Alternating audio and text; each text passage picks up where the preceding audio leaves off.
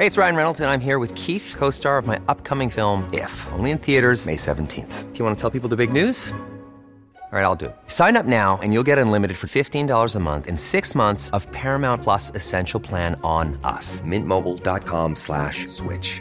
Upfront payment of $45 equivalent to $15 per month. Unlimited over 40 gigabytes per month. Face lower speeds. Videos at 480p. Active Mint customers by 531.24 get six months of Paramount Plus Essential Plan. Auto renews after six months. Offer ends May 31st, 2024. Separate Paramount Plus registration required. Terms and conditions apply if rated PG. I'm Sandra, and I'm just the professional your small business was looking for. But you didn't hire me because you didn't use LinkedIn jobs. LinkedIn has professionals you can't find anywhere else, including those who aren't actively looking for a new job but might be open to the perfect role, like me.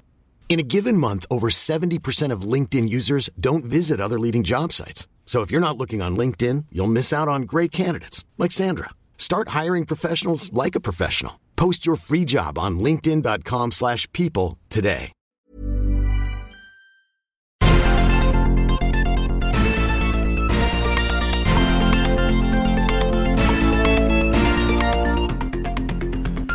Salut à tous et bienvenue dans Sortie de Veille, le podcast quotidien de Mac Génération. macOS Sonoma continue de dévoiler ses petits secrets, mais celui-là, bah, on ne s'y attendait pas vraiment. Il se trouve qu'il existe un point commun entre Sonoma et Windows XP, mais oui, et c'est assez inattendu. On vous dit tout dans le Flash Info. En deuxième partie d'émission, vu qu'on est vendredi et que le week-end arrive enfin, retour sur les grosses infos de la semaine avec Christophe. On va surtout parler des, nouveaux Mac évidemment, mais pas uniquement, alors euh, rendez-vous dans quelques minutes. Nous sommes le vendredi 16 juin, voici les actus qu'il ne fallait pas manquer ce matin. Il existe donc un point commun entre Windows XP et macOS Sonoma, à savoir les fonds d'écran officiels de ces deux systèmes d'exploitation. Pour Windows XP, c'est cette image d'une prairie très verte sur un fond de ciel bleu. Pour Sonoma, c'est un visuel stylisé lui aussi très vert avec un ciel bleu. Il se trouve que la photo de Windows XP a été prise dans un domaine viticole dans le comté de Sonoma. C'est un paysage assez commun dans ce coin de Californie, c'est finalement assez logique que le fond d'écran du futur macOS a comme cette air de famille avec celui de Windows XP. Alors c'est plus une coïncidence qu'autre chose, on se doute qu'Apple n'a pas voulu rendre hommage à Windows XP, mais le fait est que quand on met les deux images côte à côte, il y a une ressemblance indéniable. Même si Apple l'avait voulu, le constructeur n'aurait de toute façon pas pu reprendre le fond d'écran de Windows vu que Microsoft en a acheté les droits en 2000. Tout ce qu'on peut espérer c'est que Sonoma ait la même longévité que Windows XP qui est toujours utilisé aujourd'hui sur des tas de PC.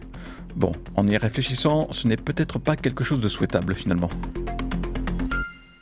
Le nouveau Mac Pro est à peine disponible que déjà Apple annonce un correctif logiciel pour un bug bien particulier.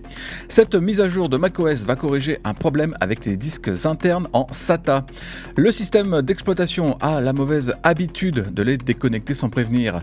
Dans le détail, la tour affiche une erreur d'éjection du disque et il faut redémarrer la machine pour retrouver ses volumes de stockage. On peut éviter le souci en désactivant la mise en veille automatique du Mac, mais malheureusement le bug intervient aussi quand on passe le Mac Pro en veille manuellement. Du coup, les utilisateurs de cet ordi qui se servent de disques SATA devront euh, attendre le correctif pour retrouver un fonctionnement normal. Ok, ils ne doivent pas être très nombreux, surtout qu'il faut euh, d'abord avoir acheté un support qui permet d'installer des disques SATA à l'intérieur de la bécane. Mais enfin bon, c'est plutôt bien de voir qu'Apple se préoccupe d'eux. Mac Génération est probablement le seul site web au monde à encore parler des app clips, ce qui fait donc de Sortie de Veille le seul podcast à en parler aussi. Alors bah, je sens bien que ça ne vous dit rien, rappelons que les app clips ou extraits d'app en français ont été lancés avec iOS 14 en 2020.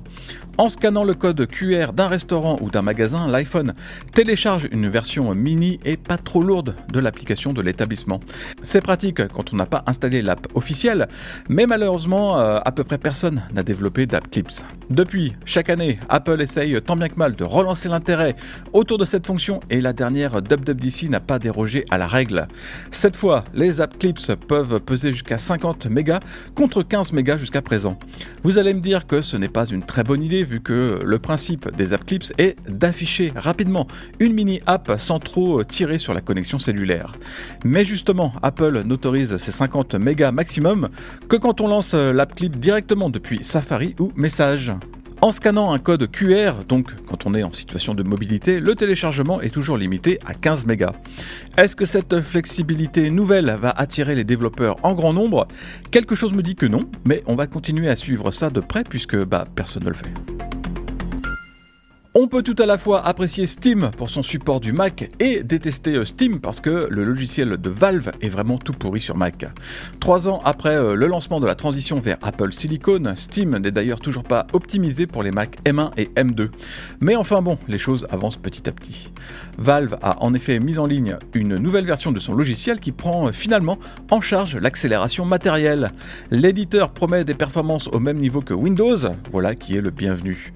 Alors on ne parle pas des performances des jeux, ça c'est chaque développeur qui doit faire le boulot, mais des performances de Steam qui devraient donc être plus agréables et plus réactifs que le veau qu'on se traîne depuis trop longtemps.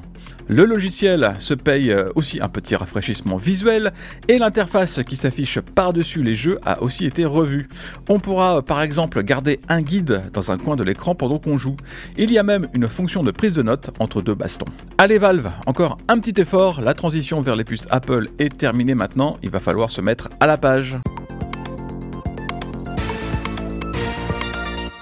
Merci d'avoir écouté le flash info de sortie de veille. Si vous voulez écouter l'intégralité du podcast, vous pouvez vous abonner directement sur le club Hygiène. Ça coûte 4,99€ par mois seulement et vous avez droit à des tas d'autres avantages, comme par exemple l'absence de publicité dans nos applications et à des contenus exclusifs en plus. Rendez-vous sur clubhygiène.fr.